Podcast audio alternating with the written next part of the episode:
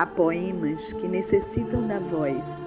Eles pedem para ser falados, cantados, dançados, na dinâmica viva de uma voz que vibra no instante. Por isso esse podcast, para fazer bailar as palavras. Por isso, Luna, lê, lê, Luna, Luna, lê. E os ventos de Momo já sopram, espalhando sua brisa libertária. Por isso, nesta edição, minha voz livremente obscena vai inebriar-se no erotismo provocante de Hilda Hilst.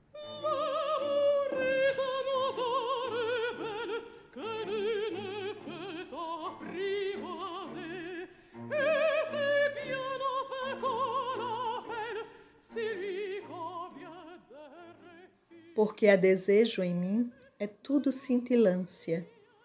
Antes, o cotidiano era um pensar alturas, buscando aquele outro decantado, surdo à minha humana ladradura. Visgo e suor, pois nunca se faziam. Hoje, de carne e osso, laborioso, lascivo, tomas-me o corpo e que descanso me dás depois das lidas. Sonhei penhascos quando havia o jardim aqui ao lado. Pensei subida onde não havia rastros. Extasiada, fodo contigo ao invés de ganir diante do nada.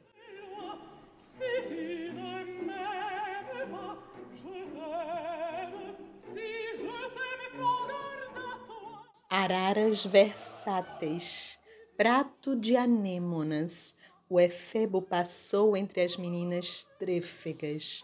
O rombudo bastão luzia na mornura das calças e do dia. Ela abriu as coxas de esmalte, louça e umedecida laca, e vergastou a cona com minúsculo açoite. O moço ajoelhou-se, esfuçando-lhe os meios, e uma língua de agulha, de fogo, de molusco, empapou-se de mel nos refolhos robustos. Ela gritava um êxtase de gosmas e de lírios, quando no instante alguém, numa manobra ágil de jovem marinheiro, arrancou do efebo as luzidias calças, suspendeu-lhe o traseiro e ai! E gozaram os três entre os pios dos pássaros, das araras versáteis e das meninas trêfegas. Aos amantes é lícito a voz desvanecida. Quando acordares, um só murmúrio sobre o teu ouvido. Ama-me Alguém dentro de mim dirá: Não é tempo, senhora. Recolhe tuas papoulas, teus narcisos. Não vês que sobre o muro dos mortos a garganta do mundo ronda escurecida? Não é tempo, senhora. Ave, moinho e vento num vórtice de sombra, podes cantar de amor quando tudo anoitece? Antes lamenta essa teia de seda que a garganta tece. Ama-me, desvaneço e suplico aos amantes é lícito vertigens e pedidos, e é tão grande a minha fome, tão intenso meu canto, tão flamante meu preclaro tecido, que o mundo inteiro, amor, há de cantar comigo.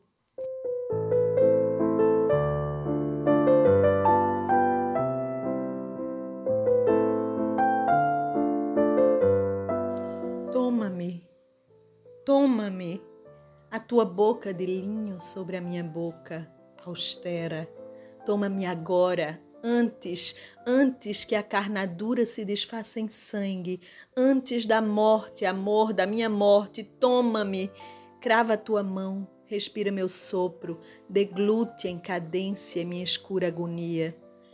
Tempo do corpo, este tempo, da fome, do de dentro, corpo se conhecendo, lento, um sol de diamante alimentando o ventre, o leite da tua carne, a minha fugidia, e sobre nós esse tempo futuro urdindo, urdindo a grande teia, sobre nós a vida, a vida se derramando, cíclica, escorrendo.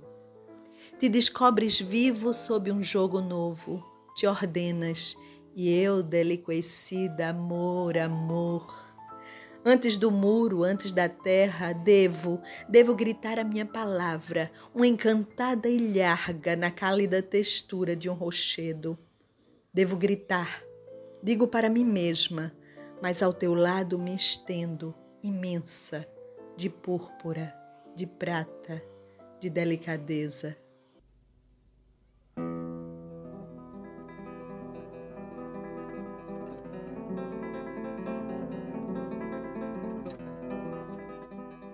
É crua a vida, alça de tripa e metal, nela despenco, pedra mórula ferida.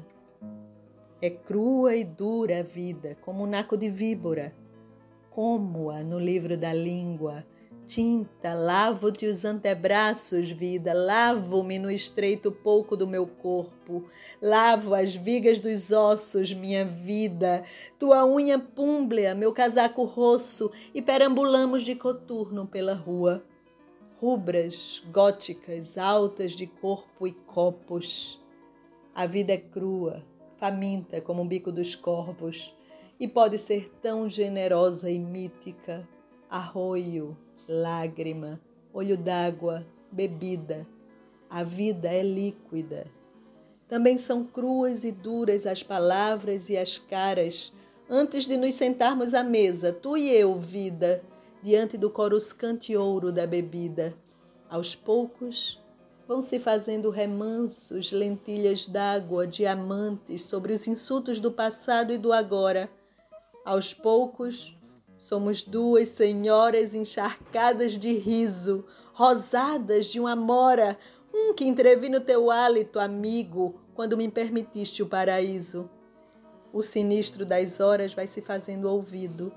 Depois, deitadas, a morte é um rei que nos visita e nos cobre de mirra. Sussurras: Ah, a vida é líquida.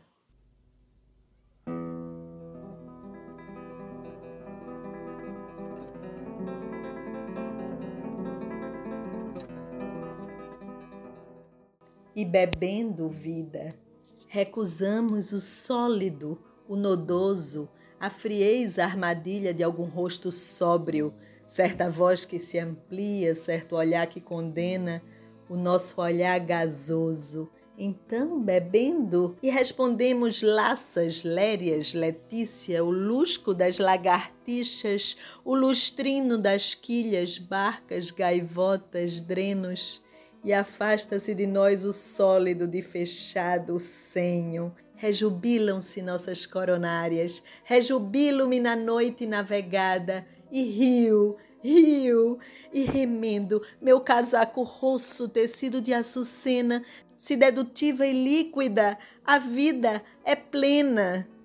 Te amo, vida, líquida esteira onde me deito, Romã, baba, alcaçuz, teu trançado rosa, salpicado de negro, de doçuras e iras. Te amo líquida, descendo escorrida pela víscera e assim esquecendo fomes. País, o riso solto, a dentadura etérea, bola miséria, bebendo vida, invento casa, comida e um mais que se agiganta, um mais, conquistando um fulcro potente na garganta, um látego, uma chama, um canto, amo-me, embriagada, interdita, ama-me, sou menos quando não sou líquida.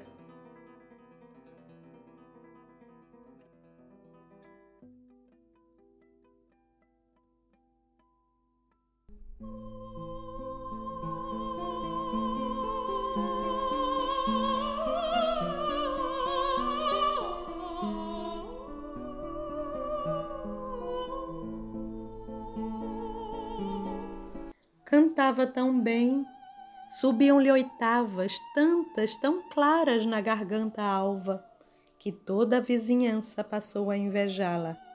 As mulheres, eu digo, porque os maridos, as pampas excitados de lhe ouvir os trinados, a cada noite em suas gordas consortes enfiavam os bagos. Curvadas, claudicantes de xerecas inchadas, maldizendo a sorte, resolveram calar a cantora gritante. Certa noite de muita escuridão, de lua negra e chuvas, amarraram o jumento fodão a um toco negro e, pelos gorgomilos, arrastaram também a garganta alva para os baixios do bicho.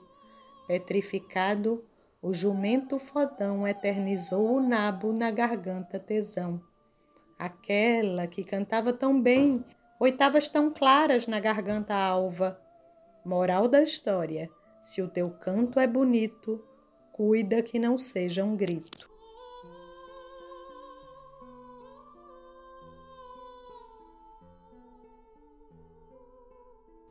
Ela era gorda e miúda, tinha pezinhos redondos, a cona era peluda igual a mão de um mono. Alegrinha e vivaz, feito andorinha, às tardes vestia-se como um rapaz para enganar mocinhas.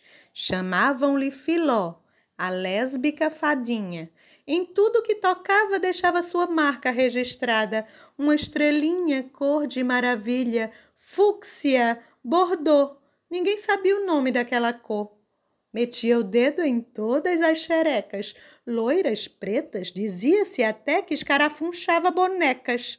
Bulia, beliscava, como quem sabia o que um dedo faz desde que nascia. Mas à noite, quando dormia, peidava, rugia e nascia-lhe um bastão grosso, de início igual a um caroço, depois ia estufando, crescendo e virava um troço, lilás, fúcsia, bordô. Ninguém sabia a cor do troço da fadinha Filó. Faziam fila na vila, falada vila do troço, famosa nas Europa, Oiapoque e Chuí. Todo mundo tomava um bastão no oiti. Era um gozo gozoso, trevoso, gostoso, um arrepião nos meio, mocinhas, marmanjões, ressecadas velhinhas, todo mundo gemia e chorava de pura alegria na vila do troço, até que um belo dia. Cara troncudão com focinho de tira de beiço bordô, fúcsia ou maravilha, ninguém sabia o nome daquela cor sequestrou Fadinha e foi morar na ilha. Nem barco, nem ponte, o troncudão nadando feito rinoceronte, carregava Fadinha de pernas abertas nas costas do gigante. Pela primeira vez na sua vidinha, Filó estrebuchava, revirando os zoinho, enquanto veloz, veloz o troncudão nadava.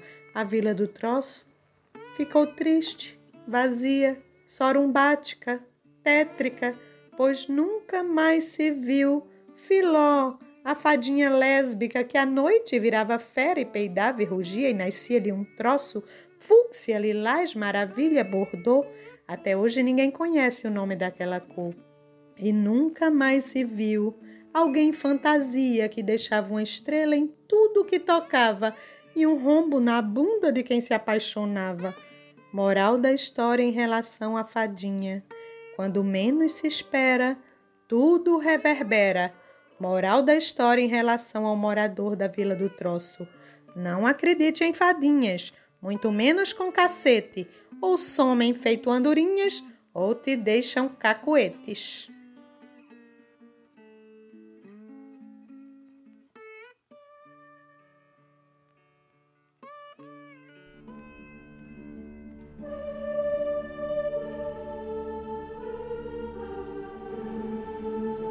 Este é o podcast Luna Lê, um podcast de Luna Freire, ou melhor, de Fabiana Coelho.